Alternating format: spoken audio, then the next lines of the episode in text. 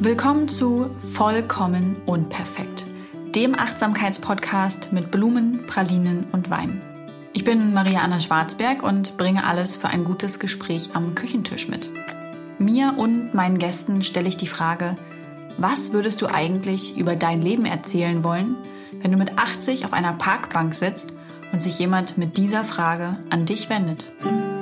Für die heutige Episode habe ich mir einen Gast eingeladen, Tara Witwer. Ihr findet sie bei Instagram auch unter Was Tara sagt und demnächst erscheint ein Buch von ihr, Du bist Gift für mich. Ich bin erst gestern auf sie gestoßen und habe sie direkt ins Interview eingeladen, weil ihr so viele Fragen zum Thema toxische Beziehungen hattet, die ich einfach nicht klären kann, weil ich nur meine Erfahrungen teilen kann, jedoch kein weiterführendes Wissen dazu mir angeeignet habe. Tara schon und mit ihr spreche ich noch einmal über toxische Beziehungen, über die Dynamik dahinter und ich habe eure Fragen mitgenommen in das Interview und habe sie an sie weitergereicht. Sie hat, ich würde sagen, fast alle beantwortet. Es ist eine lange Folge geworden, weil es viel zu besprechen gab und wir hätten noch viel, viel länger darüber sprechen können. Ich würde mit dieser Folge das Kapitel dann erstmal im Podcast schließen.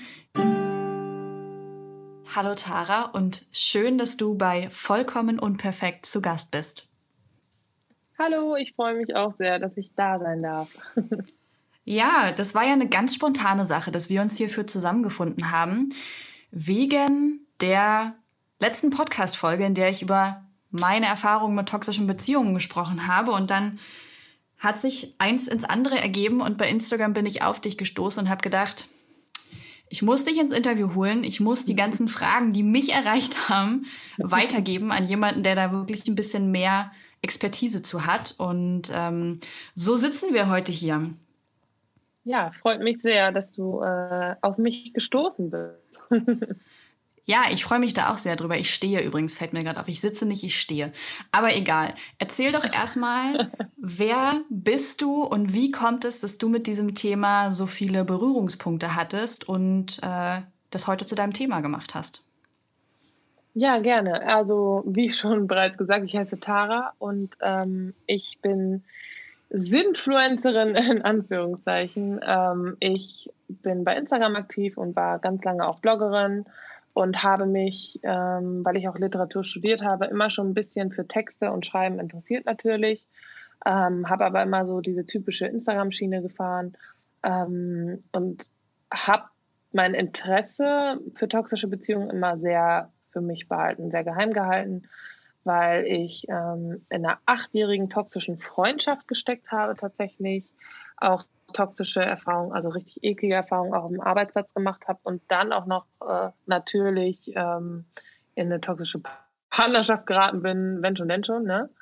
Und ähm, mhm. ja, dann habe ich aber ganz viel dazu gelesen äh, im Privaten und habe ungefähr fünf Jahre lang gebraucht, um mich so sicher zu fühlen, dass ich äh, mich mit der Thematik auskenne und habe auch ähm, mir Seminare angeguckt und ähm, tatsächlich auch mit einem Psychologen darüber gesprochen, ähm, dass ich damit an die Öffentlichkeit gehe. Und habe dann vor knapp zwei Jahren angefangen, meinen kompletten Instagram-Channel und alles danach auszurichten, weil ich gemerkt habe, vor zwei Jahren, ne, wie gesagt, jetzt ist das Thema sehr groß in Deutschland. Vor zwei Jahren war das noch nicht so. Ich habe einfach die ganze Zeit in England und Amerika gegoogelt und ähm, mich belesen zu Anfang, ähm, weil das hier noch gar nicht so präsent war, das Thema. Und ich mir dachte, okay, das muss ich ändern. Ich muss da so Awareness für schaffen, weil Leute vielleicht gar nicht wissen, in was für einer prekären Situation sie sind und sich selbst in Frage stellen. Dabei ist es vielleicht einfach, einfach in Anführungszeichen nur emotionaler Missbrauch, leider. Ja, es ist, also ich kann dem voll zustimmen, was du sagst, weil ich habe auch lange Zeit gar nicht darum gewusst, dass es wirklich einen Begriff dafür gibt mhm. und habe, also bei mir war es eine, eine Freundschaft, die ähm, ja wirklich reiner seelischer Missbrauch war. Und ja. ich habe währenddessen mich natürlich immer schlecht gefühlt, ja, aber auch nachdem die Freundschaft zu Ende war, habe ich mir immer noch die Schuld gegeben und habe gedacht, ich bin ja schuld, dass ich den Menschen in mein Leben gelassen habe. Ich bin schuld. Ich habe das zugelassen. Ich habe das mitgemacht. Ich habe das erduldet und habe selbst da noch nicht irgendwie diesen Ansatz gehabt. huch, ähm, vielleicht ist das, was die Person gemacht hat, falsch gewesen. Und bei mir kam das dann auch erst wirklich später, dass ich dann irgendwann auf den Begriff gestoßen bin und gedacht habe, ah, ist nicht wahr. Hm. So kann das ja, ja auch sein. Klar. Ja, genau. Das merkt man einfach nicht und denkt sich so, boah, was ist falsch mit mir? Vielleicht habe ich das doch verdient. Ah, ja, war ja klar, dass mir das passiert. Ich bin ja bla bla bla. Mhm. Mhm. Genau. Ähm, wir, wir können ja mal reinstarten mit der Frage, wie merke ich eigentlich, dass eine Beziehung toxisch ist? Ja, das ist die typische Frage, wo ich immer sage, es tut mir leid, allein darauf habe ich schon keine Antwort. Ähm, denn toxische cool. Beziehungen. so, dann können wir auch aufhören. Danke. äh, nee, tatsächlich, äh, toxische Beziehungen sind unfassbar subjektiv. Das ist ganz wichtig zu verstehen. Ähm, jeder hat seine persönlichen Boundaries, also Grenzen. Jeder. Jeder hat andere Grenzen, die er zieht äh, für sich, wo er sich gut oder schlecht fühlt. Äh, jeder hat seinen persönlichen, diesen persönlichen Anspruch auf Zeit für sich alleine. Manche wollen die ganze Zeit miteinander zusammen sein, andere nicht. Ich bin zum Beispiel das, was man einen äh, extrovertierten Introvert nennt. Wenn ich mit Leuten zusammen bin, dann quatsche ich, weil dann muss ich erstmal eine Woche im Bett liegen, bevor ich überhaupt wieder hochkomme, weil mich das so anstrengt. Und ähm, generell sind toxische Beziehungen erstmal subjektiv. Das heißt, was für dich gar nicht gehen kann, ist für mich noch okay. Trotzdem gibt es natürlich diese typischen toxischen Beziehungen, von denen dann alle immer reden. Ich will nur auch sagen, dass es andere gibt ähm, mhm. mit meist narzisstischen Persönlichkeiten. Ich sage nicht Narzissten. Viele sagen mir immer, ja, ich war auch mit einem Narzisst zusammen. Das glaube ich nicht immer, weil es gibt nur ein Prozent circa Narzissten auf der Welt. Es haben natürlich aber viel mehr Menschen narzisstische Persönlichkeitsmerkmale. Das heißt dann so. Mhm. Und an die gerät man natürlich viel, viel, viel, viel öfter. Und das heißt auch nicht, dass es dann dadurch weniger schmerzhaft ist, nur weil es kein echter Narzisst ist nach Klassifizierung. Natürlich tut mhm. das genauso weh und ist genauso schädlich. Und ähm, was man aber sagen kann, ist, sobald es nicht mehr subjektiv, sondern pretty obvious, dass du in einer toxischen Beziehung bist, ist natürlich, ähm, wenn du isoliert wirst von deinen Freunden, von deiner Familie, wenn man ähm, so emotionale Manipulationen an den Kopf geschmissen kriegt, wie du bist hysterisch, du bist ja nur empfindlich, niemand wird dich so lieben wie ich, musst du schon wieder Drama machen, nur ich habe solche Probleme mit dir, du bist die Einzige, die mir so Probleme beschert und so weiter. Das nennt man alles Gaslighting oder auch Manipul Manipulation der Realität. Das ist quasi auch so erstmal so Red Flags ne, für eine toxische Beziehung. Ja. Schon bei der, bei der Beschreibung von dir habe ich gemerkt, wie ich leicht schwitzige Hände bekommen habe. ähm, das ist, also das ist was, womit ich zum Beispiel zu tun habe und das ist eine Frage, die auch ähm, gestellt wurde von den Hörern und Hörerinnen. Mhm. Wie ist es denn eigentlich mit so körperlichen Symptomen? Es ist zwar eigentlich eine psychische Verletzung, aber ah. was kann dem Körper damit passieren? Ja, also da äh, muss ich auch ganz stark zwischengrätschen. Psychische Verletzung bedeutet immer auch körperlich. Das ist so. Das kann man nicht trennen. Äh, das weißt mhm. du ja auch bestimmt am besten. Psyche und Körper gehört zusammen. Sensibel sein schlägt sich auch auf den Körper aus. Ähm, so und toxische Beziehungen haben haben dieses ähm, Suchtpotenzial. Ne? Ähm, du hast ja diesen emotionalen Rollercoaster. Du hast dann immer diesen, diese Wechselwirkung von Dopamin und Adrenalin ne, dass du die ganze Zeit Angst hast, dass irgendwas wieder ist, weil du hast halt dieses ähm, Walking on Eggshells, dass du die ganze Zeit auf Eierschalen läufst und Angst hast, was Falsches zu sagen, weil es halt die ganze Zeit explodieren kann. Ne? Toxische Beziehungen sind ganz mhm. oft so ein Wechsel zwischen Hoch und Tief und die Hochphasen werden weniger und die Tiefphasen werden aber länger und tiefer. Äh, und jedes Mal, wenn du denkst, so jetzt ist vorbei, jetzt will ich mich trennen, ich kann nicht mehr oder so, dann kommt wieder ein Hoch und dann denkt man, ah ja, ist ja doch Potenzial da, es kann ja schön sein. Ne? Und diese Wechselwirkung von Dopamin und Adrenalin machen auch tatsächlich körperlich abhängig. Dadurch kommt man ganz schnell von diesen Menschen los oder von solchen Beziehungsdynamiken ähm, oder Beziehungsmustern, ähm, weil man immer diese Anerkennung von diesem Partner will, ob es jetzt eine Freundin ist einfach oder eine Partnerschaft oder auch die Eltern tatsächlich oder Onkel, was auch immer, äh, generell in der Familie oder auch im Job. Ne? Das gibt's ja alles. Also toxische Beziehungen gibt's ja überall, wo generell zwischenmenschliche Beziehungen vorhanden sind. Und äh, du bist dann halt abhängig von diesem Lob. Und wenn du kritisiert wirst, nimmst du das noch schlimmer und dann wieder dieses Lob und immer diese Angst und diese Freude und Angst und Freude und dadurch kriegst du eine erhöhte Herzfrequenz, du kannst auch Herzstolpern kriegen, ähm, du hast natürlich auch schwitzige Hände, du hast Kopfschmerzen, Migräne, Schwindelgefühl, Enge in der Brust, diese ganzen typischen Anzeichen, die du auch für Stress kriegst, weil es ist ja emotionaler Stress, plus eben durch diese durch die Hormonimbalance, durch dieses ganze Zeit befeuert werden, sind deine Sinne auch überreizt und du bist anfälliger sogar für Infektionen und kannst sogar Autoimmunkrankheiten bekommen, äh, weil dein ja, weil dein tatsächliches Immunsystem einfach komplett die ganze Zeit überladen, überreizt, kaputt, müde ist und gar nicht zur Ruhe kommt. Heftig. Mhm. Ja, das ist wirklich enorm. Also man muss nicht denken, ja, es wird schon besser, bla bla bla. Ja, würde ich jetzt nicht drauf anlegen. Und sag mal, gibt es denn eigentlich Beziehungen, die nur, nur in Anführungsstrichen toxische Züge haben, aber trotzdem okay sind? Oder gibt es da tatsächlich nur dieses Schwarz oder Weiß? Nee, Quatsch. Natürlich gibt es, ich denke sowieso, jede Beziehung hat toxische Züge. Das ist meine persönliche Meinung. Ich sage nicht, dass das jetzt wissenschaftlich erwiesen ist. Bestimmt gibt es auch Leute, die einfach alles perfekt machen, Kommunikation und so weiter. Ich kenne keinen. Vielleicht habe ich die falschen Leute im Umfeld, ich weiß es nicht. Ähm, ich denke, jede Beziehung hat toxische Züge, weil man einfach auch mal mit Frustration redet oder in Wut redet und dann jemand mit Absicht vielleicht mal wehtut und dann bereut man das aber ganz stark. Und ähm, dann, deswegen finde ich das auch so schwierig, über toxische Beziehungen zu sprechen, weil ganz viele sagen, ja, hatte ich auch. Ähm, weil man sich vielleicht besonders viel gestritten hat. Dazu muss ich sagen, je toxischer Bezie die Beziehung ist, desto weniger wird tatsächlich aktiv gestritten, sondern man mhm. wird meist eher passiv angeschrien, weil es meist immer einen, sage ich mal, demütigeren Part gibt.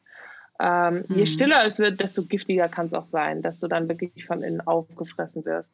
Wenn man sich lautstark streitet, dann ist das eher kein Zeichen für eine super toxische Beziehung. Kommt halt darauf an, ob man sich jetzt anfängt, irgendwie zu prügeln, dann äh, ne, ist nochmal eine andere Sache, natürlich. Aber wie gesagt, das ist alles sehr subjektiv. Die Grenzen sind sehr, die verwischen alle in alle Richtungen, sage ich mal. Ähm, deswegen ist es ähm, immer ein bisschen problematisch zu sagen, hier ich, ich war auch in einer toxischen Beziehung. Natürlich, wie gesagt, Subjektivität, aber nicht jeder ist automatisch Narzisst, nur weil er eine dumme, arrogante Sau ist. Ganz ehrlich, mhm. habe ich auch in meinem Buch geschrieben, ne? Arschloch oder Narzisst. Weiß man nicht. und, und ist stattgegeben worden von der Lektorin. Durftest du fluchen? Ich durfte fluchen, ja. Äh, ich fluche aber auch auf Instagram, muss man dazu sagen. Ähm, ich bin ja nicht so, hä? Äh, ich bin ja nicht so immer nett. Ähm, ich sage dann auch ganz ehrlich, narzisstisch oder Arschloch. Sorry, ist so. Mhm. Ähm, und ich selbst hatte, hatte, ich war auch ganz äh, lange eine toxische, dumme Sau, um mal nochmal zu fluchen. ich war auch toxisch, ähm, habe dann aber auch daran gearbeitet, habe sogar so eine Gesprächstherapie gemacht, damit ich meine Unsicherheiten nicht auf meinen Partner projiziere und dadurch zum toxischen Part werde und ihm das Leben quasi zur Hölle macht. Das wollte ich nicht. Und habe das aber auch erkannt und an mir gearbeitet. Und äh, dann kann man auch natürlich, wenn etwas in einer Beziehung toxisch läuft, kann ja auch verschiedene Dinge sein. Äh, die Kommunikation kann toxisch sein. Oder es wird erst, wenn, wenn man streitet, dass der Streit böse ist. Man kann sich nicht richtig streiten. Viele Menschen können gar nicht streiten. Äh, ich konnte das auch ganz lange nicht. Mittlerweile weiß ich, wie das geht. Man bleibt respektvoll, man zieht sich zurück, man redet nicht völlig in Rage oder in Impulsivität. Ähm, deswegen, natürlich können Beziehungen toxisch sein, ohne dass sie einfach dich kaputt machen, sondern einfach so toxic, mhm. toxic Traits, sage ich mal. Einfach so ein paar Eigenschaften, an denen man aber auch zusammenarbeiten kann. Das kann man schaffen, wenn man das möchte. Deswegen ist nicht jede Beziehung mit toxischen Zügen keine toxische Beziehung, sondern nur mit toxischen Zügen äh, zur Verdammnis irgendwie. Ne? Verdammt. Hast, ja, mir, mir fällt da gerade was zu ein. Hast du Harry Potter gelesen? Was ist, ich verstehe die Frage nicht. Natürlich. Richtig. Weil mein Gedanke war gerade so, ähm, die Welt ist nicht unterteilt in gute Menschen und Todesser. So, daran habe ja. ich gerade gedacht. Ne? Es, es gibt nicht nur das oder das, sondern es kann genau. halt, also der Übergang ist fließend einfach. Es ist auch so, es werden gute Menschen auch böse, wenn ihnen was Komisches widerfährt oder es werden böse Menschen auch gut. Deswegen sage ich, mhm. es ist so super schwierig zu sagen. Ähm, es ist super kompliziert zu sagen, hey, du bist toxisch, ich bin gut, deswegen müssen wir uns trennen, weil du machst die Beziehung toxisch. Ah. Also ich ja, habe dazu. Du, du hast, hm? Hm. Nee, fahr ruhig fort, ich, ich schließe mich dann danach an mit meiner Frage. Was ich nur kurz sagen will, ich habe ein Beispiel in meinem Buch zu diesen, ähm, zu diesen Boundaries tatsächlich und wie man eine toxische Beziehung erkennt. Ähm, das finde ich ganz gutes Beispiel. Ähm, vielleicht auch für dich oder deine Zuhörer und Zuhörerinnen. Ähm, zum Beispiel, es gibt ja Menschen, die sind, äh, die leben Polyamorie und manche sind monogam. Und das ist ja auch okay. Jeder macht, was er für richtig hält und was er mag. Und dann kann es natürlich sein, ich sage mal, Frau A, Frau A ist jetzt Single und sucht eine Beziehung und trifft dann einen Mann. So, und die sind dann in der Bar und äh, gehen essen und sind danach in der Bar und der Mann flirtet dann die sehr attraktive Kellnerin an.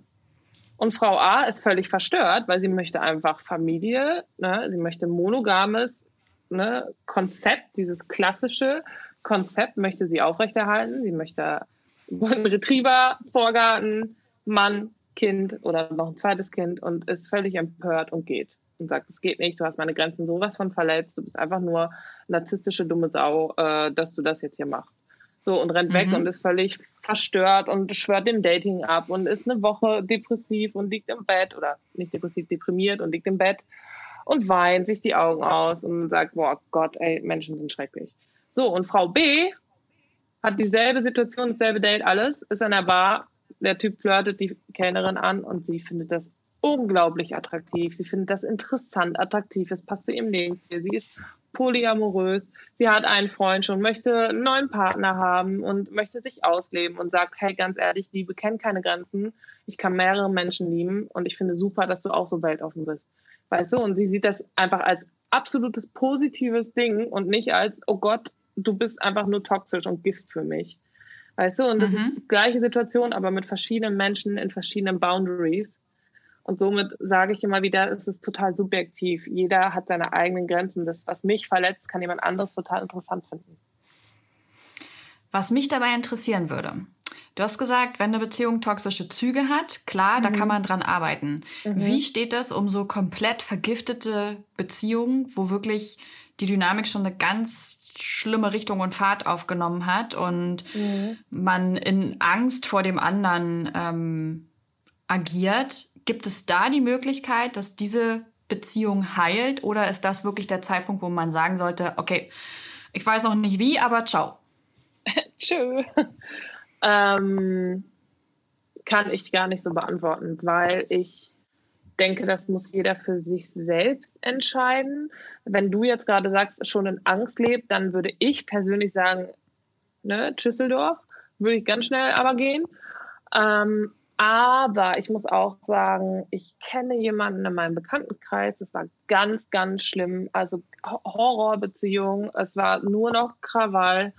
Ich habe jedes Mal gesagt, bitte lass das, hör auf, mach das nicht. Dann haben die sich getrennt. Beide haben tatsächlich eine Therapie gemacht und sich gegenseitig auch ähm, quasi ihre eigenen Toxic Traits geheilt, weil die beiden keine schlechten Personen waren. Nur zusammen war es eine Katastrophe. Und dann mhm. haben die wirklich zwei Monate auch keinen Kontakt gehabt oder ich, sechs oder acht Wochen, ne, so um den Dreh. Beide Therapie gemacht, tatsächlich, so Gesprächstherapie, dies und das. Und ähm, haben dann wieder angefangen, ganz langsam sich zu treffen und alle in unserem Umkreis schon, oh Gott, bitte nicht. Nee, ehrlich nicht. Ja, die äh, heiraten jetzt und haben sich seitdem irgendwie nicht wieder gestritten. Ähm, ich muss dazu aber sagen, ich denke, das ist sehr selten. Und ich denke auch nicht, dass das möglich ist mit einer Person mit diesem typischen, sage ich mal, Beziehungsmodell, wo einer dann sehr hochsensibel, sehr empathisch ist und der andere Part sehr narzisstisch. Weil mhm. bei so einem narzisstischen oder klassischen toxischen Beziehungskonstrukt, ähm, narzisstisch und hochempathisch, dann ist der narzisstische Part gar nicht dazu in der Lage, sage ich mal, oder meist nicht, sich so zu reflektieren, dass er sagt, hey komm, ich arbeite an mir. Der sagt dann einfach, ja, bescheuert, was suche ich mal eine neue. Ne, so nach dem mhm. Motto. Ähm, aber nicht jeder Mensch, wie du selbst auch gesagt hast mit dem schönen Harry Potter Zitat, ist automatisch immer schlecht. Äh, ich denke, dass man an allem tatsächlich arbeiten kann. bis hin, also ne, es gibt natürlich Grenzen, körperliche Gewalt oder schwerer emotionaler Missbrauch, dann bitte einfach gehen und nichts versuchen zu fixen, bitte nicht. Einfach weg. Es kommt immer jemand anderes, der dich liebt, wie du bist und dich nicht verändern will. Ähm, aber wenn man merkt, wie gesagt, Subjektivität, beide sind eigentlich gut und zusammen sind sie toxisch, dann kann man das schaffen. Aber diese Frage, hatte ich die Frage erreicht, die du mir eben gestellt hast? Ja, die Frage wurde mir gestellt und ich habe, äh, mein erster Gedanke war, ähm, das wäre eine typische Frage gewesen, die ich damals gestellt ja, genau. hätte. So dieser letzte Funken Hoffnung. Ja. Oh, kann man das nicht vielleicht doch noch? Und eigentlich genau. und da war mein Bauchgefühl sagen, so, Genau, nee. ist das ja. die Ausfahrt, die man unbedingt nehmen sollte. Aber das ist eine große genau. Frage, die, finde ich, dann damit aufkommt und ja. die auch gestellt wurde. Wie schaffe ich es, diese finale Entscheidung zu treffen, mich aus der Beziehung zu lösen? Weil ich finde, das ist gar nicht so einfach, ne? wie du schon gesagt nee. hast. Dann plötzlich wird es wieder gut und, ja, genau. ach, und dann geht es dem anderen mhm. vielleicht auch noch so schlecht und dann will man das ja, dem nicht auch noch auflasten. Also ich finde dieses finale Momentum, in dem man dann sagt, so, jetzt reicht es Hast du da Erfahrungswerte oder Tipps zu, was dabei helfen kann? Also was ich immer, ähm, das habe ich auch in meinem Buch gemacht, es gibt so ein SOS-Hilfeguide in meinem Buch äh, tatsächlich, ähm, weil ich das ganz wichtig finde. Ich meine, ich kann viel erzählen, wenn der Tag lang ist, aber ohne konkrete Lösung bringt das leider alles nichts. Was ich immer ganz wichtig finde, ist Tagebuch schreiben. Äh, ich muss dazu sagen, ich habe nie in ein Tagebuch geschrieben, nur dann. Äh, weil es ganz wichtig ist, sich dann darauf zu fokussieren, wie habe ich die Situation jetzt empfunden.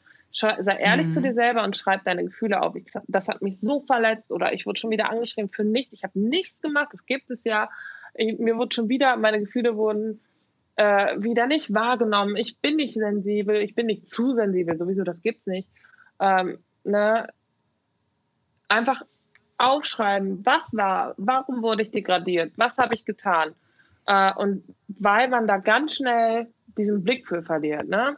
Wenn ich dann nämlich irgendwann nach fünf Stunden oder fünf Tagen, wenn es gerade wieder so schön ist, ah, er hat mir ein Eis gekauft, wow, er liebt mich, da drauf gucke, dann denke ich, ach, ne, ja, so verletzt war ich gar nicht. Und dann liest du aber in diesem Tagebuch und denkst, boah, doch, war ich schon. Ähm, da muss man ganz ehrlich zu sich selber sein und ähm, das ist so mein äh, To-Go-Tipp, sage ich mal.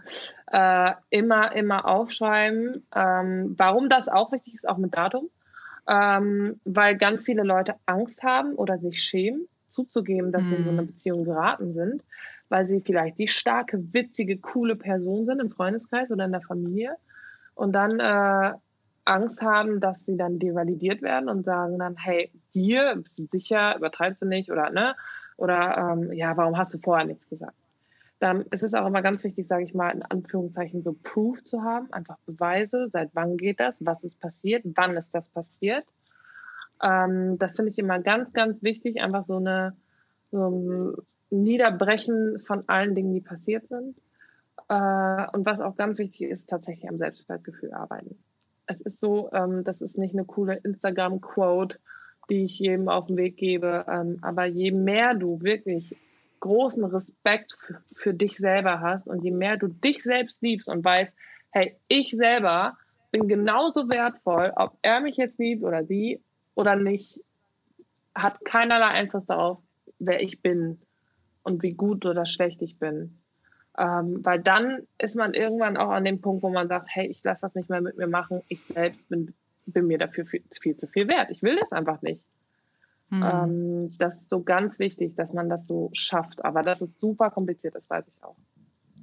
Ja, es ist nicht leicht, aber ich finde, also es gibt diese Hoffnung, es, es kann sich alles ändern. Ich hatte das zum Beispiel, dass, oh, ich weiß gar nicht, vor ein oder zwei Jahren ähm, hatte ich eine Freundschaft und auf einmal ist das umgeschlagen und diese Person mhm. hat irgendwie nur ihre Meinung zugelassen mir meine komplett mhm. abgesprochen, ist dabei laut und ausfallend geworden.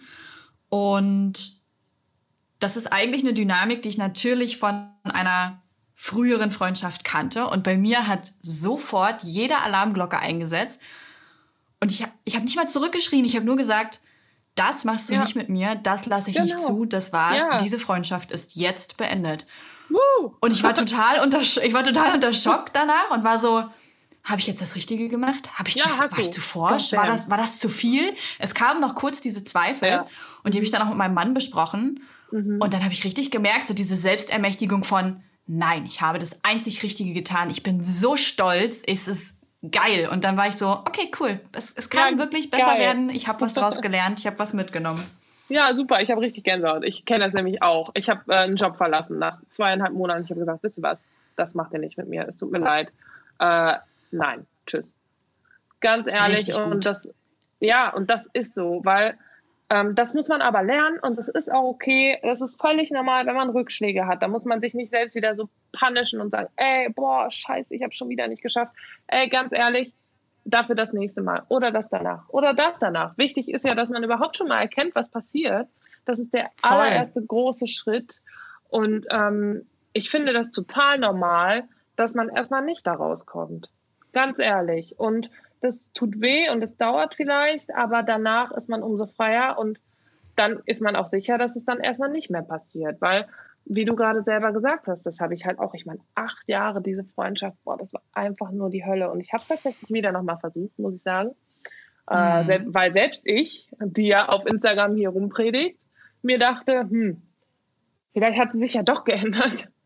Ähm, ja. Ja, und habe dann mit ihr tatsächlich sich einmal getroffen und dann nochmal ein bisschen halt geschrieben bei WhatsApp und so, boah, ey, sofort, als ihr was nicht gepasst hat, oh mein Gott, so eine Attacke wieder. Und weißt du was, ich habe nicht mal mehr zurückgeschrieben. Einfach, seitdem habe ich gut nicht mehr und richtig so gemacht. Ja. ja, keine Paragraphen, keines mich ständig erklären, aber siehst du nicht, aber denkst du nicht, aber lass doch noch, doch noch mal. Nein, du siehst es nicht, okay, tschüss. Ich antworte dir nicht, ich muss mich nicht erklären. Wirklich Schweigen ist wirklich, wirklich die mächtigste aller Antworten. Das ist so, auch wenn es erstmal schwer fällt und man sich tagelang fragt, hey, kann ich nicht vielleicht doch noch? Nein, deine Zeit ist besser als das. Da habe ich direkt eine Frage zu. Und zwar, ähm, ich muss sagen, ich würde der Person heute nicht mal mehr Hallo sagen.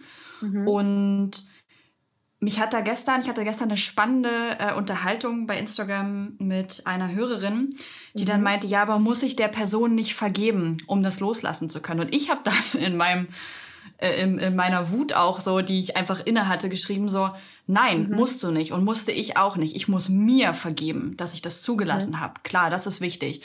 Aber ich mhm. persönlich finde, ich muss dieser Person nicht vergeben können. Ich kann auch für den Rest meines Lebens sagen, das war absolut scheiße, was du gemacht hast. Und nein, ich muss dir für deinen Seelenfrieden nicht vergeben. Wie siehst du das? Mhm.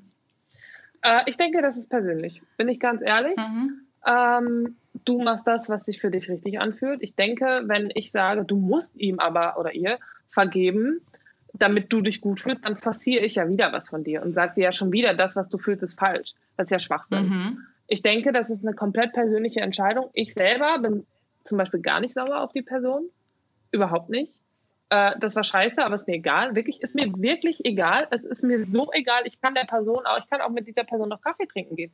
Es interessiert mich nicht mehr. Ich bin emotional so davon weg, wirklich weg, dass ähm, ich sage, pff, ich kann Hallo sagen, ich kann, ich kann, ist mir egal. Ähm, ich denke aber, ja, ehrlich, es ist aber auch, hat auch lange gedauert. Aber wie gesagt, auch das muss ich sagen, jeder Mensch ist da völlig anders. Also ich mhm. bin generell eher ein Mensch, der eher sagt, ja dann, tschüss. Ganz schlimm.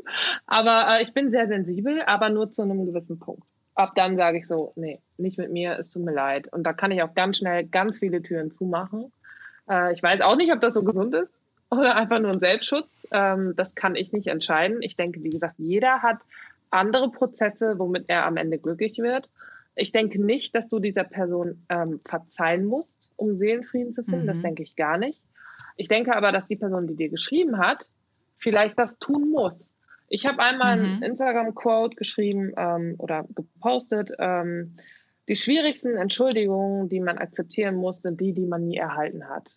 Und das finde ich ganz stark, weil wenn man sein Leben lang damit verbringt, ja. darauf zu warten, dass jemand, der dir Unrecht getan hat, sich bei dir entschuldigt, dann bist du nicht mehr glücklich.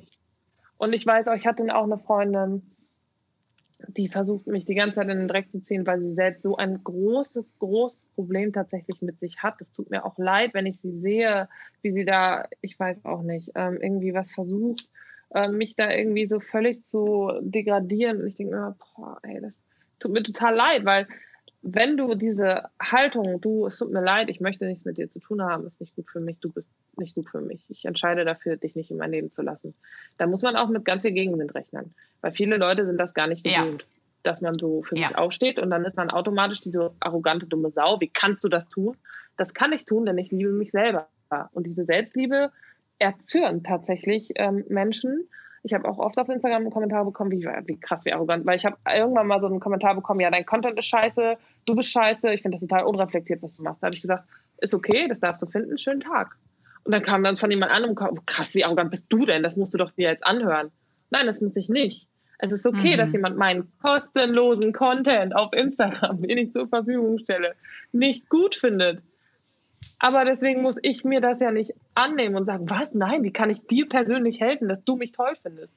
Ich brauche diese Validierung von anderen Menschen gar nicht, um mich selbst gut zu fühlen, weil ich so weit bin, dass ich eben nicht mehr dieses Böse oder Giftige zulasse und diese Unzufriedenheit von anderen Menschen. Und deswegen glaube ich, dass man nicht anderen Menschen verzeihen muss, um glücklich zu werden, weil manche Leute sind sauer auf dich wegen dem, was sie dir angetan haben. Das ist total erstaunlich. Aber manche Menschen tun dir Unrecht und sind dann sauer auf dich. Weil das hast du gerade so schön trocken gesagt. Ja, es ist so. Manche Menschen tun dir Unrecht und sind dann sauer auf dich, weil es dich gar nicht so interessiert hat. Und du damit abgeschlossen hast. Wie jetzt? Hä? Du gibst mir gar keine richtigen Gefühle wie Hass mehr? Nein, move on. Ja, so ist es halt. Das ist auch das Einzige, was irgendwann befreit. Ähm, ja. Dieses irgendwann wirklich abzuschließen, zu ja. schweigen zu allem, was kommt. Ähm, ja. Mir ist das damals schwer gefallen, muss ich sagen, weil ich klar. massiv cyber gestalkt und gehatet wurde. Ähm, oh das, das war eigentlich noch fast schlimmer als die Freundschaft davor. Und da mhm. war ich mir immer nicht sicher, ist das Schweigen gerade Selbstermächtigung und die Kontrolle, die ich mir zurückhole, um zu zeigen, meine Fresse, jetzt lass doch mal gut sein, es mhm. ist durch. Ja, wir mhm. haben da irgendwie das hinter uns gelassen, schließ doch mal damit ab. Mir, mich kannst du nicht mehr erreichen. Oder ist dieses mhm. Schweigen, ähm, manchmal hat es sich fast angefühlt wie eine Ohnmacht, weißt du, weil ich dachte, mhm. pff, jetzt nichts zu sagen ist halt auch irgendwie hm, ja. schwierig. Natürlich, aber das ist dann wieder du, die sich in den toxischen Zirkel reinziehen lässt. Ne? Du überdenkst ja wieder dein Verhalten, was ist jetzt richtig, was ist gut, wie kann ich die Person, wie kann ich der Person am meisten zeigen, dass es mir egal ist? Wie denkt die Person jetzt doch, doch noch und und und? Das ist ganz normal. Genau, genau, ja. das war am Anfang voll noch drin. Ja, ist normal, ganz normal, ganz, ganz normal. Denk dran, ne, dieses Suchtpotenzial, dieses Suchtverhalten und immer noch dieses, sich in Frage stellen, habe ich jetzt gut reagiert oder meint sie jetzt, denkt sie, ich bin schwach oder ich bin stark, wenn ich schweige und so, ne? Ähm, das ist völlig normales Verhalten. Auch da muss man für sich selbst entscheiden, was man am wichtigsten findet. Ich bin der Meinung, wenn man eine Flamme nicht füttert, dann geht sie irgendwann aus. Das ist so. Jeder wird mal müde. Und für mich persönlich ist Schweigen einfach das Stärkste. Und ich muss dazu noch sagen, es ist schwierig. Die Leute schreiben ja einfach alles dann, alles auch die wundesten Punkte, wenn du, wenn du Mutter bist, dann sagen die, dein Kind ist scheiße, einfach nur damit du reagierst. Ne, so die schlimmsten Sachen, einfach nur, um eine Reaktion von dir zu kriegen oder. Ja. Und das ist einfach nein. Du gibst diesen Menschen keine Reaktion mehr. Feierabend meine Grenzen. Ja, das fand ich, das fand, ich fand das auch krass, wie sich das immer mehr gesteigert hat und mhm. ähm, und ich wusste so, okay, je nachdem wie wütend sie jetzt ist, ne, schreibt, also wenn es mhm. wenn es so ging, dann war sie anonym und wenn sie so richtig richtig frustriert darüber war, dass nichts kam, dann hat sie sich halt auch persönlich wieder gemeldet und ich habe ja. mir gedacht, wow, es ist so ja. ein bisschen wie, was war denn das für ein Film hier mit Merlin oder so, mit dieser bösen Hexe und am Ende drehen sich dann alle von der Hexe weg und dadurch löst sie sich in Luft auf. Und dann habe ich gedacht, ja, ja, ja, das kenne ich, stimmt. Das, ja, ja, und habe ich gedacht, so, das ist eigentlich ziemlich äh, symbolhaft dafür und habe auch gedacht, mhm. nee, also ich, äh, ja, also irgendwann kommt dann der Punkt, ne, wo man es dann, genau, ja. wo man es weiter loslassen kann, wo ich auch gedacht habe, nee, das ist mir jetzt auch echt scheißegal, was du denkst, ich habe da einfach keinen Nerv drauf. Ja. Ähm, und irgendwann wird es auch besser. Also selbst bei mir ja. mit diesem Cyberstalking, es ist irgendwann besser geworden. Es ist spielt heute gar keine Rolle mehr. Also es ist Ende am Licht des Tunnels. Weil manchmal fühlt man sich ja so wahnsinnig verloren und denkt ja, diese Angst, die dahinter steckt, mhm. dass die niemals endet, dass diese andere Person immer weiter macht und halt auch diese Macht über einen nutzt. Ähm, das war, das war früher so meine Angst, weißt du, dass das immer nie endet. Aber es endet irgendwann. Das fand ich eine ganz wichtige Erkenntnis. Ja, das ist auch äh, mein Schlusswort vom Buch tatsächlich. Ähm, Let it all happen, Beauty and Terror, no feeling is final tatsächlich. Mhm. Das ist von einem meiner Lieblingsfilme, Jojo Rabbit. Das ist aber eigentlich von Rilke, äh, wurde aber für den Film auf Englisch übersetzt und die englische Übersetzung mag ich tatsächlich mehr. Äh, und dieser Satz hat mich auch ganz, ganz, ganz krass durch dunkle Zeiten äh, gebracht. Äh, no feeling is final. Nichts ja. ist final. Kein Gefühl, gar nichts. Selbst wenn du deinen Mann hast und in, in dem bist du so verliebt und irgendwann wird es zu Liebe, auch diese Gefühle für deinen Mann ändern sich immer weiter vielleicht in schönere oder in anders schöne. Aber no feeling is final. Ist einfach so. Und das ist schön. Das ist gut. Wir entwickeln uns ja selber weiter. Ähm, und das ist ja immer diese permanente Angst, wenn man seinen Job verliert. Ich werde nie wieder arbeiten. Wenn man sich trennt. Ich werde nie wieder jemanden finden, der mich so liebt. Wenn man eine toxische Beziehung hat. Ich werde nie wieder auf der Höhe meines Lebens sein. Alles ist vorbei. Alles davon ist Schwachsinn und es ist einfach nur die eigene das eigene Gehirn, was dich manipulieren will, dass du in deine Komfortzone zurückgehst, weil das Gehirn Stimmt. überfordert ist. Ja, und dabei ist es, also ich persönlich empfinde das sogar als total beruhigend, dass kein total. Gefühl endlich ist, ja. weil ich mir denke, oh, das ist, das ist doch gut. Das heißt, wir verändern uns, wir entwickeln uns weiter. Das heißt, da wartet immer ja. noch was anderes und was Neues. Und das ja, heißt, genau. ich kann nicht feststecken, weder in so einem Negativding noch ähm, na gut, wenn gerade alles richtig gut läuft und ich super glücklich bin, denke ich mir so, ha, es könnte jetzt schon für ewig andauern, aber ist okay. Ich genieße es einfach kurz und dann, äh, ja, dann warten wir, was passiert so. Aber wenn es für ewig ist, was ist denn dann die Steigerung? Ab wann bist Eben, du dann nochmal richtig glücklich? Ne? Ja, man würde es überhaupt gar nicht mehr wahrnehmen. Genau. Deswegen ist es, genau. ich finde es total beruhigend. Also mir gibt es Ruhe. Ja. Mich würde das eher panisch machen, wenn, wenn die Dinge sich nicht mehr verändern können. Genau definitiv. Ich bin auch so, als, als ich diesen Satz gelesen habe, es war wie so eine Ohrfeige für mich. Es war wirklich einfach so, ja, let it all happen. Es passiert. Ne? Gefühle sind einfach wie Wellen. Mal sind die weg, mal sind die da, mal erschlagen die dich. Du kriegst keine Luft mehr. Du kannst nicht mehr. Du denkst, jetzt sind meine Arme zu schwer. Ich kann nicht mehr schwimmen. Und auf einmal siehst du Land oder es ist einfach Ebbe, was auch immer. Und ähm, das ist einfach super beruhigend. Und egal wie verzweifelt, und man ist verzweifelt in einer toxischen Beziehung, das ist man einfach. Alles ist, tut doppelt so weh wie in der Trennung oder dreifach. Man hat körperliche Schmerzen. Alles ist einfach scheiße. So. Also, wenn dir dann jemand sagt, dieses Toxic Positivity, ja, aber andere Leute haben nichts zu essen, denen geht's noch schlechter. Ja, natürlich, das weiß ich. Ich weiß, aber mir geht's schlecht. Ich will mit dir darüber reden. Ähm. Ja, das Argument ist halt eh scheiße, weil wenn nur ja. der Mensch, den es am allerschlechtesten ja. geht, meckern dürfte, also dann, ja. das, das funktioniert doch gar nicht. Nee. Das also ist ja völlig nicht. unlogisch, das ganze Prinzip genau. schon. Ja, und das ist ja dieses, auch diese toxische Positivität, dieses Ja, aber sieh doch mal das Positive. Nein, ich will nicht das scheiß Positive sehen, ich will jetzt heulen. Und du musst mir jetzt zuhören, Feierabend.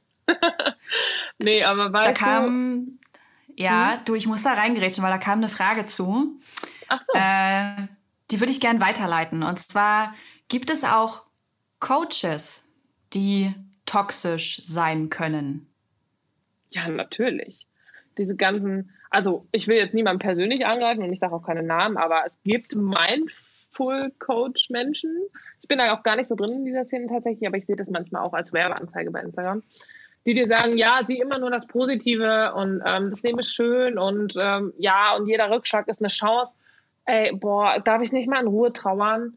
Kann ich nicht einfach mal nur heulen, ohne mich bombardieren zu lassen von, hey, sieh doch mal das Gute, hey, äh, du selbst ziehst dich nur runter. Nein, lass mich. Ich will jedes Gefühl ausleben. Das ist gesund. Es ist gut, frustriert zu sein und, äh, und, und, und zu weinen und zu denken, so, jetzt ist alles vorbei, weil ist nicht alles vorbei. Aber wenn ich dann die ganze Zeit, selbst beim Trauern, selbst dann, wenn es mir schlecht geht, noch den Druck habe, besser zu sein, das ist ja einfach nur Gift.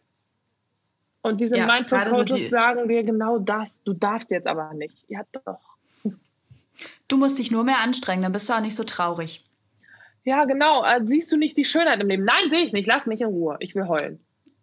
Ja, Und das darf ich ja, auch. Ich, Ich finde es auch ganz schwierig, den Menschen das Scheitern abzusprechen und ja. vor allem alle auch an diese gleiche Startlinie zu stellen. Ne? Damit, finde ich, fängt es dann schon an zu sagen, ja.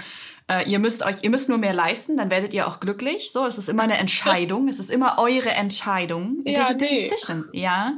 Ähm, und da finde ich, da, da vergisst man schon, dass wir halt nicht alle an der gleichen Startlinie ja. loslaufen. Also dafür müsste man erstmal in der westlichen Welt geboren worden sein, recht genau. privilegiert, also von Beginn an. Mhm. Aber auch was die Psyche ausmacht. Selbst da laufen wir ja nicht an der gleichen Startlinie los. Nee, ne? Wie sind wir aufgewachsen? Wie wurden wir geprägt? Was hatten wir für Eltern? Was hatten wir da irgendwie für Erlebnisse? Auch das mhm. gerät ja völlig ins Hintertürchen und ist scheißegal, weil du musst dich nur anstrengen. So, ja, warst im Waisenhaus, siehst positiv, was kannst du davon mitnehmen? Äh, genau. Ja, du wirst missbraucht, okay. emotional komplett äh, niedergeschmettert. Aber hey, du lebst noch, daran kannst du wachsen. Was? Mhm. Nein. genau, also ja, ja, es gibt sehr viele toxische äh, Mindset-Menschen und ich gehöre da hoffentlich nicht zu. Äh, ich schreibe auch immer obligatorisch, ja, du bist Mehrwert und so, aber bist du auch, ist so, du bist einfach Mehrwert als jemand, der den ganzen Tag dich wie ein Stück Scheiße fühlen lässt. Feierabend, das musst du dir nicht geben. Du bist auf jeden Fall Mehrwert. Ich sage, ich denke auch, alle sind gleichwertig. Alle Menschen, einfach alle sind gleich viel wert. Auch was sie gemacht haben, weiß ich nicht. Ähm, jeder Mensch ist gleichwertig. Ich sage nicht, ah ja, aber die hat jetzt ein Doppelmaster Harvard Degree. Ja, das ist sie natürlich ein bisschen besser als du, ne? Nee, mhm. sehe ich nicht so. Gar nicht, also gar nicht, gar nicht. Aber was man einfach sehen muss, ist, wie du selber auch gerade gesagt hast, andere Menschen haben andere Start, äh, Starthilfen bekommen oder keine Starthilfen bekommen. Und dafür ist dann dasselbe, was für den äh, super äh, Startmaster im Leben äh, möglich war, ist dann vielleicht auch für den anderen möglich, aber mit viel größerem Kraftaufwand, mit viel mehr vielleicht auch psychischen äh, Problemen, die damit verbunden sind, weil man einfach ein ganz anderes Leben hatte. Und dann ist es super schwierig zu sagen, ja, aber der hat es auch geschafft. Äh, Entschuldigung, was? ah, ja, so oh. it is. Ja. Ich, da würde ich gerne nochmal anschließen, mhm. ähm, weil nämlich ziemlich viele Fragen in die gleiche Richtung gingen. Und zwar, was ja. ist, wenn die Beziehung zu den eigenen Eltern toxisch ist oder auch die Eltern toxische Beziehungen führen? Ne? So, was mhm. macht das eigentlich mit mir und meinem Leben? Ähm, weil einige Hörer und Hörerinnen das Gefühl hatten beim Zuhören, sie erkennen sich aber gegenüber ihren Eltern in dieser Folge, die ich aufgenommen habe. Ähm, ja, ähm, das ist Da habe ich gedacht, das ist äh, schon krass scheiße ja, eigentlich, ne? Das ist ja, ja voll krass scheiße. Damit bist du ja dann aufgewachsen. Ja. Ähm, das ist auch das Ding, warum wir immer wieder in toxische Beziehungen geraten, tatsächlich. Ähm, weil wir uns Bekanntes mit Liebe verwechseln. Das ist so ein Ding, warum wir in toxische Beziehungen geraten. Das ist auch ein ganz, ganz großes Kapitel tatsächlich in meinem Buch. Äh, die Kindheit mhm. hat uns unfassbar geprägt. Wir suchen in Partnern nicht das, von dem wir, was wir brauchen, sondern das, was wir erkennen. Und wenn wir das Gefühl hatten, dass wir uns besonders hart anstrengen müssen und immer unter Beweis stellen müssen, damit Mama oder Papa uns endlich lieb haben, dann bräuchten wir einen Partner, der uns das Gefühl gibt, immer liebenswert zu sein. Das wissen wir aber gar nicht, weil unser Gehirn sich zu dem hingezogen fühlt, was es erkennt. Und deswegen geraten hochempathisch und hochsensible Menschen dementsprechend oft an Menschen mit narzisstischen, narzisstischen Persönlichkeiten, weil sie sagen, oh, um den muss ich auch kämpfen, der behandelt mich auch nicht so geil, das kenne ich ja von zu Hause, den finde ich toll, den muss ich jetzt beweisen, dass er mich lieben kann, weil dann bin ich es wert. Wenn dieser Mensch mich liebt, dann bin ich wertvoll. Weil ich war auch nur wertvoll, als Mama mich geliebt hat und dafür musste ich richtig was leisten. Weißt du? Und das ist ganz böse mhm. und da muss man unbedingt ausbrechen. Ich rate auch generell zur Therapie, äh, nicht, weil man irgendwie ne, irre ist oder verrückt oder da nicht allein rauskommt, sondern weil es hilft, weil es gut tut, weil es schön ist, darüber zu reden und zu erkennen in einem Prozess, ich muss niemandem was beweisen. Ich werde auch einfach geliebt dafür, dass ich da bin. Ja, was mache ich denn? Fand ich war eine gute Frage. Ähm, was mache ich, wenn diese toxischen Familienmitglieder mir trotzdem immer noch wieder über den Weg laufen. Also auf Familienfesten oder mir wird etwas von denen erzählt oder weißt du, bei Familie ist es, also bei Freunden kann man halt sagen, Arrivederci, wir sehen uns nicht wieder, aber Familie, meistens läuft man ihnen ja doch wieder über den Weg. Was kann man mhm. da machen, um sich selber zu schützen und abzugrenzen? Ja, einfach, ähm, was ich ja auch eben erzählt habe mit meiner Freundin, ich könnte mit ihr am Tisch sitzen, das wäre mir egal. Mhm. Ähm, war einfach wissen, welchen Wert man hat und dass diese Person nicht über dein Leben bestimmt. Gar nicht. Mhm. Nicht über deinen Wert, nicht über dein Leben, nichts. Ähm, dazu muss man aber auch sagen, nur weil es Familie ist und Blut ist dicker als Wasser, bla bla, darf man den Kontakt zu allen Menschen cutten. Du hast keinerlei Verpflichtung zu deiner Familie, du hast keinerlei Verpflichtung zu überhaupt irgendwem, nur zu dir. Hauptsache erstmal dir geht's gut, das ist leider so. Wenn es dir gut geht, dann bist du auch ein guter Mensch für andere. Wenn du auf dich zuerst achtest und deine Psyche, deine mentale Gesundheit dann bist du dazu in der Lage, ein guter Mensch zu sein, gut zu lieben. Also gut nicht im Sinne von guter Charakter, sondern dass du dann erst funktionierst. Du musst ja auf dich achten. Und dieses ständige sich aufgeben, damit Mama jetzt zufrieden ist, dass du jetzt wieder mit dem toxischen Rassistenonkel redest, das geht halt nicht. Nein. Ja, ist so. Ja, du weißt ja, der mhm. ist ja schon ein bisschen älter, deswegen hast er einfach Schule. Äh, nein. Nein. Ich muss nicht mit ihm. Nein. Einfach nein, Punkt. Schweigen. Feierabend. Nein, musst du nicht. Blut ist nicht dicker als Wasser. Wenn dein Blut scheiße ist, dann Feierabend. ja. Ähm, warte, jetzt habe ich im Kopf überlegt, wie ich die nächste Frage stelle und habe voll den Anschluss hier versaut. Ähm, ich wollte überleiten mit, es gibt ja viele Menschen und Orte, mit denen toxische Beziehungen passieren können. Du hast es eingangs auch gesagt. Ne? Es kann am Arbeitsplatz sein, mhm. es kann in der Familie sein, in Beziehungen, mhm. in Freundschaften, immer da, wo wir auf Menschen treffen. Ja. Ähm, und du hast es auch gesagt, das fand ich total spannend, dass du selber äh, toxische Züge an dir festgestellt hast. Wie hast du das ja. gemerkt? Ich habe einfach immer wieder dieselben Dinge gesagt, auf die es keine Lösung gab. Einfach nur, wie man im Französischen sagt, pour faire chier einfach nur um, um denjenigen äh, zu, zu degradieren. So. Und meine eigene Unsicherheit, meine eigene Unsicherheit hat mich so rasend gemacht, dass ich demjenigen das Leben zur Hölle gemacht habe. Und habe dann irgendwann gemerkt, weil ich aber auch, denke ich mal, eher wenig narzisstische Züge an mir habe. Ich bin eher so, ah, ja, bin ich gut genug? Nein, ah, okay, ich glaube dir. ah, okay. Ich bin nur eher auch eher dieses sensibelchen, empathisch, äh, lieber einmal mehr zurückstecken, damit der andere glücklich ist. Ich mag auch nicht so gerne Geschenke kriegen. Ich schenke lieber tatsächlich. Mhm. Ähm, liebe ich. Oh, ich liebe es. Ähm, genau, und dementsprechend habe ich dann auch relativ schnell gemerkt, dass was ich da mache, geht gar nicht. Boah. Ich habe einfach, ich habe mich so scheiße verhalten, einfach weil ich unsicher war. Und ich dachte dann, du musst jetzt meine Unsicherheit ausbaden. Irgendwann habe ich dann gemerkt, nee, muss, muss überhaupt nicht. Ich muss an mir arbeiten. Und es, tat, es bricht immer noch mein Herz, wenn ich daran denke, wie ich dieser Person ähm, wehgetan habe, einfach nur, weil ich dachte, du musst mich glücklich machen. Ich habe mal einen Artikel geschrieben, da hatte ich noch nichts hier mit meinem Instagram, warum dich dein Partner nicht glücklich machen muss. Und äh, der ist total viral gegangen, da war ich noch niemand im Internet. Äh, und da habe ich auch selber gedacht, so jetzt musst du aber irgendwie mal auch das trinken, was du hier predigst.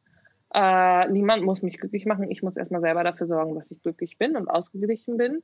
Und ich sage auch, ich habe auch in meinem Buch geschrieben, tatsächlich der Partner, eine Partnerschaft oder Freundschaft, was auch immer, ist nur die Kirsche auf dem Kuchen, aber nicht der Kuchen selber. Das ist eine viel zu große Last auf den Schultern des anderen zu sagen. Du musst mich jetzt aber glücklich machen und du musst mir jetzt zeigen, mhm. dass ich keinen Grund habe, eifersüchtig zu sein. Zum Beispiel Eifersucht.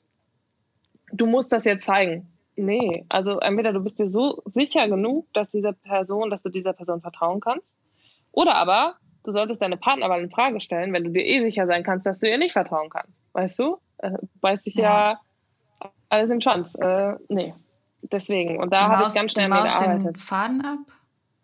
Und der Hund sich in den Schwanz. Ey, der, der Hund beißt sich in den Schwanz, die Maus beißt ja, den ne? Faden ab, oder? Ich, ich hau auch immer sämtliche Metaphern und Sprichwörter durcheinander, deswegen. Die ähm, Hund beißt welcome. das. Die Hund beißt der Maus ab. So. Der, der Kolifumpenteich. ja, geil. ähm, genau. Du, du hast in beiden Positionen gesteckt, quasi. Mhm. Was hätten andere Menschen von außen tun können, also nahestehende, nicht Fremde, sondern Freundinnen, ähm, um dir in so einer toxischen Beziehung zu helfen, dich zu unterstützen? Hm, zuhören. Hm? Mehr nicht. Ganz ehrlich. Einfach zuhören und präsent sein. Wenn ich anrufe und sage, hey, können wir da nochmal drüber reden? Und natürlich ist es super nervig, weil man, wie gesagt, Suchtpotenzial, man kaut immer dasselbe durch. Auch wie du gerade gesagt hast dieses Schweigen, ist das besser oder schlechter oder wie kann das jetzt irgendwie ne, wirken? Äh, einfach zuhören und da sein. Das ist ganz, ganz wichtig. Nicht urteilen, nicht, hey, anderen geht schlechter. Mehr eigentlich nicht, weil es ist viel, viel Arbeit mit dir selber. Ja. Welche Möglichkeiten gibt es denn, mit denen man sich immer wieder selber ermächtigen kann, wenn man merkt, so, oh, irgendwie kippe ich hier schon wieder leicht in diese Richtung, dass ich doch drüber nachdenke, nochmal mit der Person zu reden? Ja, wie gesagt, aufschreiben und dann äh, lesen, was da stand, wie man gelitten hat. Das ist wirklich wichtig, sich immer wieder das ins Gedächtnis zu rufen, weil das Gedächtnis verschleiert das ganz schnell. Man denkt dann, ähm, ne, ist ja immer so, auch bei einer Trennung denkt man dann die, nur noch an die guten Sachen am Ende. Oh ja, was war doch eigentlich doch ganz schön. Und dann liest man das und denkt sich, hm, vielleicht nicht. Einfach so ein eigenes, man kann auch so Screenshots speichern und sagen, guck mal, wie der mit mir geredet hat oder sie. Ähm, boah, mhm. übel und so. Also wirklich, ich, mir da, ich habe mir so richtig so eine Kladde da zusammengebastelt, so ein Buch. Also mein Toxic Book. und habe mir alles zusammengebastelt und mir gesagt, so, das reicht. Immer wenn ich einknicke, lese ich mir das durch. Feierabend. Und das ist krass, wenn man das liest, finde ich. Es ist ganz ja, doll voll. krass, wenn man dann ja. zurück blickt und je, je größer der Abstand wird, dann denkt man irgendwann, fuck, das ja, habe ich mit mir machen lassen. Ganz genau. Wie wenig habe ich Das ist ja heftig. Shit. Genau. Ja. Also wenn ich heute wirklich heute zurückdenke und mhm. an so mhm. manche Situationen denke, dann, dann habe ich ganz viel Mitgefühl für mich selbst, weil ich denke, oh mhm. Mäuschen, Mensch, oh, du warst so jung. Wie konntest du so wenig von dir halten? und mhm. oh, so schlimm mit dir umgehen. Das ist doch, das tut mir leid für mich selber. Das ist das, was ich heute wirklich denke. Ja, ja, ist aber auch gut so. Dann hast du Mitgefühl für dich und auch diese Selbstliebe fühlst du dann, sagst, boah, das weiß jetzt, das, das lasse ich nicht mehr zu, dass uns das nochmal passiert. Ich habe mal noch zwei Fragen zum Ende von so toxischen Beziehungen. Die würde ich gerne mhm. noch mit reinnehmen, weil ich glaube, dass die sich viele Menschen stellen. Das mhm. eine ist, ähm, was würdest du zum Beispiel tun oder was würdest du raten oder was wäre eine Idee, keine Ahnung, ähm, such dir die Anfangsformulierung aus, wenn du mit der Person abgeschlossen hast, ja, die, die mhm. ultra toxisch war, mhm. und dann merkst du, wie eine Freundin oder irgendwer anders oder gemeinsame Freunde mit der Person ähm, interagieren. Wärst du jemand, der sagen würde, jeder muss seine Erfahrung selbst sammeln? Ähm, oder würdest du intervenieren, würdest sagen, Obacht, mir ist da mit demjenigen was Schlimmes passiert? Mm, ich würde das einmal sagen, aber dann nicht mehr, weil dann kann sich das ganz schnell das Blatt wenden. Und ähm, wie gesagt, du sagst, das ist eine toxische Person, das gibt es ja natürlich. Äh, wie gesagt, es gibt nicht nur mhm. toxische Dynamiken, sondern einfach auch ein schlecht, schlecht für einen Mensch. Ähm, und dass dieser toxische Mensch dann ähm, das auch ganz schnell umdreht und dann hast du die Person verloren. Ne? Das dann ganz schnell passieren kann. Also siehst du, wie sie über mich redet? Also ich bin nicht toxisch, ich habe nichts Schlechtes über sie gesagt, aber sie sagt schlechte Dinge über mich. Mhm, sie ist also noch nicht drüber hinweg. Aha, aha, siehst du, siehst du? ähm, würde ich einmal sagen und dann nicht mehr. Weil mhm. auch das wird wieder deinen Seelenfrieden stören. Weil du wieder denkst, jetzt bist du wieder in diesem toxischen Zyklus von dieser Person gefangen, nur auf einer anderen Seite. Einfach Abstand, wirklich. Ja, finde ich, finde ich sehr, sehr gut den Rat und dass du den so mhm. aussprichst, dass man sich da nicht drin verliert, weil in dem Moment nee. man schon wieder selber in diese Dynamik nee, reinstartet, auch wenn der andere davon retten. gar nichts mitbekommt. Nein, mhm. du musst keinen retten. Das ist nicht deine Aufgabe. Auch wenn du die Person magst und so. Du, nein. Einfach nein. Das ist nicht deine Pflicht. Und das ist auch nicht deine Schuld, wenn es schlecht geht oder daneben geht. Ist es nicht. Du kannst es einmal sagen für, dein Sel für deinen Seelenfrieden und der Rest Feierabend. Ja. Wie ist es denn, ähm, wenn ich in einer Phase bin, in der ich das noch verarbeite und ähm, ich auch wirklich noch mit Ängsten zu kämpfen habe. Die werden vielleicht mhm. weniger, ne? aber die sind ja, die sind ja anfangs auch immer noch präsent für eine ganze Zeit. Und ja.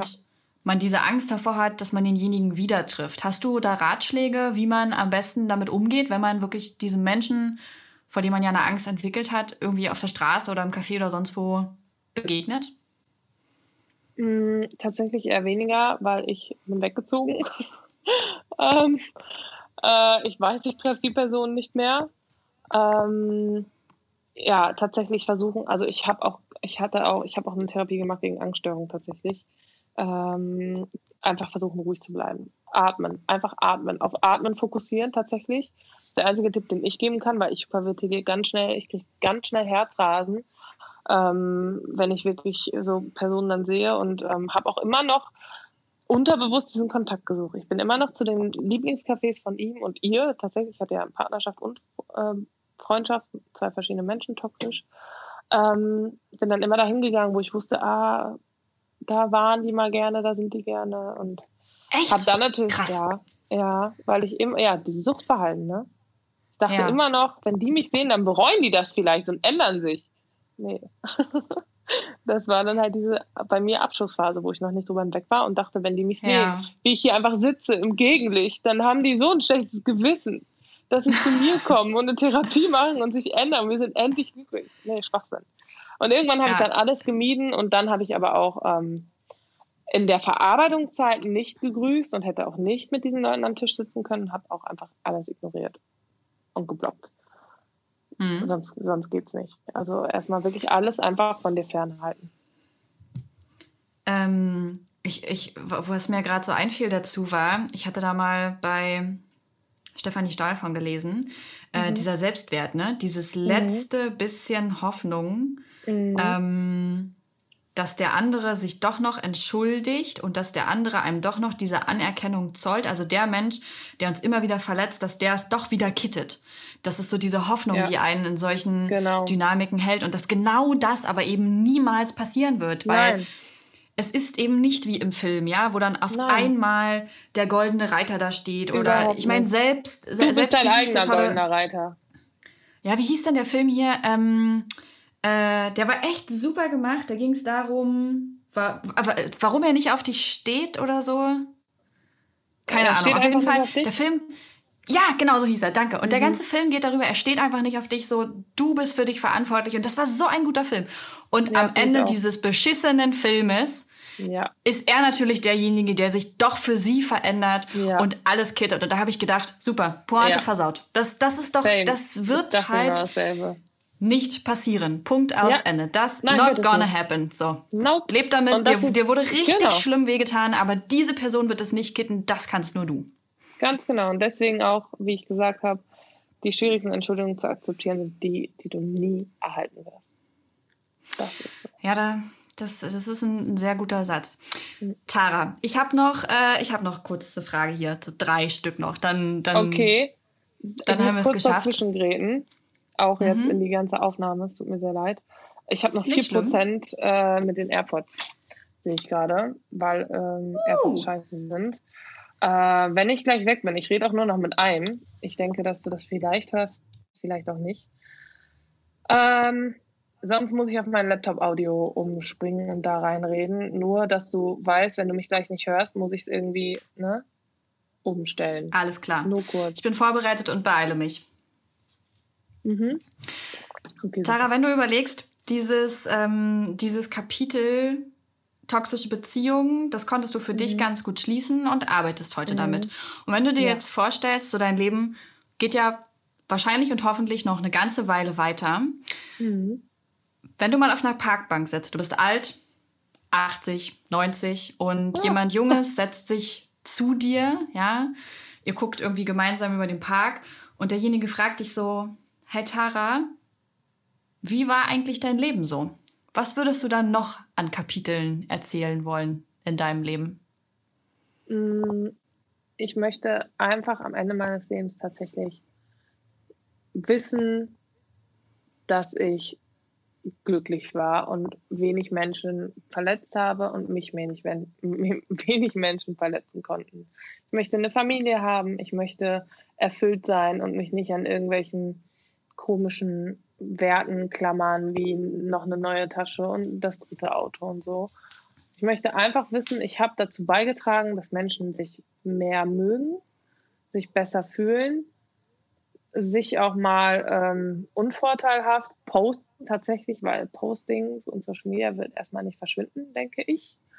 Äh, und sich einfach akzeptieren und frei von anderen Meinungen, Bewertungen und andere Dinge machen, weil nur dann kann man frei sein. Ich möchte einfach diese geistigen, mentalen Fesseln irgendwie ein bisschen reduzieren in den Köpfen von Menschen, ob das mit zwischenmenschlichen Beziehungen oder gesellschaftlichen Normen ist.